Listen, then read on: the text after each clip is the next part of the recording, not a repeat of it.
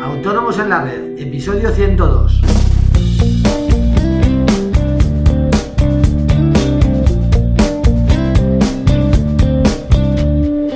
Muy buenos días a todos y bienvenidos un día más, un martes más, hoy 9 de febrero de 2016, Autónomos en la Red, el podcast en el que hablamos de todos aquellos temas que nos interesan a los autónomos, financiación, seguros sociales, IVA, IRPF, etcétera. En el episodio de hoy voy a hablaros de la devolución de cuotas pagadas en exceso a la seguridad social por autónomos en situación de pluriactividad. Pero antes recordaros, eh, por un lado, que seguimos con el sorteo del programa 100, que como recuerdo será eh, se realizará el sorteo del programa 111, eh, por lo que debéis ir mandando vuestros correos. Y también recordaros que en asesoríafiscalautónomos.es os ofrecemos todos los servicios de contabilidad y fiscal que os ayudarán a gestionar mejor vuestros negocios y a optimizar vuestra factura fiscal. Todo ello de la manera más sencilla para vosotros y a un precio realmente competitivo. Toda la información la tenéis en nuestra web, os repito, asesoríafiscalautónomos.es. Cualquier duda que tengáis eh, fiscales sobre nuestros servicios, sugerencias para el podcast, en fin, lo que queráis, podéis enviármelo a través del formulario de contacto de la página y os contestaré de manera personal o bien, porque no, con un podcast sobre el tema. Y bueno, vamos al tema. Eh, todos sabemos, ya lo vimos en el episodio número 3, autónomo y asalariado a la vez, y en el episodio número 9, bonificaciones en la cuota de autónomos, que desde el 1 de enero de 2014, gracias a la ley de emprendedores, existe una bonificación del 50% en la cuota de autónomos para aquellos trabajadores que estén cotizando en el régimen general, general perdón, eh, asalariados, para entendernos, y se den de alta en autónomos por primera vez.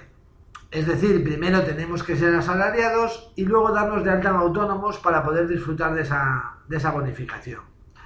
¿Y qué pasa para los que ya eran autónomos y, causan alta como asalariados? Pues bueno, en principio están obligados a pagar la cuota íntegra de autónomos. Pero para estos casos existe una posibilidad poco conocida, que es la solicitud de la devolución de parte de la cuota de autónomos en el caso de que hayamos cotizado en exceso. Y es importante recalcar que esta devolución solo se produce a instancias de parte, eh, a instancia de parte, perdón. Es decir, si nosotros la solicitamos. La seguridad social no nos va a avisar de que hemos cotizado de más, sino que seremos nosotros los que deberemos calcular en que hemos cotizado en el año entre los dos regímenes, general y reta, para ver si hemos cotizado de más y solicitar la devolución del 50% de las cuotas que hayan superado el límite. Como todos sabemos, cuando cotizamos en régimen general y en un régimen especial, cada régimen va por su lado es decir, las bases máximas y mínimas son independientes para cada uno de los regímenes. Y en ambos casos, la base máxima de cotización ha sido en el año 2015 3.606 euros al mes, por lo que podríamos haber cotizado por 7.212 euros al mes sumando las dos cotizaciones. Eh, pero claro, a la hora de, cobrar determinadas prestaciones, eh, eh, como por ejemplo podría ser la jubilación, eh, todo lo que coticemos de más por encima de los 3.606 euros no tiene ningún efecto, por lo que estaríamos tirando literalmente el dinero. Eh, la mayoría de los autónomos cotizan por la base mínima y además en el caso de pluriactividad no tendría demasiado sentido cotizar por más, pero aún así podríamos estar cotizando de más al sumar ambas cotizaciones. ¿Y qué es lo que tenemos que hacer? Pues sintiéndolo mucho tendremos que calcular la suma de cuotas que hemos pagado en el año y ver si sobrepasamos el techo máximo de cotización, que para 2015 era de 12.245,98 euros. En el caso de que sobrepasemos esta cifra, tendremos derecho a reclamar la devolución del 50% de las cuotas ingresadas de más, con el tope del 50% de las cuotas ingresadas como autónomo. En el caso de que estemos en la base máxima en un régimen general, el cálculo es fácil, pues bastaría con solicitar el 50% de todo lo pagado como autónomos. Pero claro, no siempre va a ser tan fácil, ¿verdad? Eh, bien, pues voy a intentar explicaros cómo calcularlo de la manera más sencilla posible.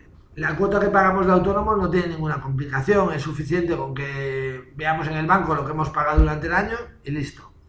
Si ponemos como ejemplo el caso más normal, que sería el pago de la base mínima sin ningún tipo de bonificación, es decir, 264,40 euros, la cuota anual de autónomos del 2015 ascendería a 3.172,80 euros. Para calcular la cuota pagada en régimen general, simplemente tendremos que coger nuestras nóminas, ver la base de cotización que figura en ella y aplicarle un 28,30%, correspondiente al 4,70% que paga el trabajador y el 23,60% que paga la empresa. Como la manera más fácil, como siempre os digo, es verlo con un ejemplo, con cifras, supongamos que la base de cotización de todos los meses es igual y es de 3.200 euros. Eh, lo cotizado entre empresa y trabajador mensualmente serían 905,60 euros, que multiplicado por los 12 meses nos da un total de 10.867 euros con 20 céntimos en el año.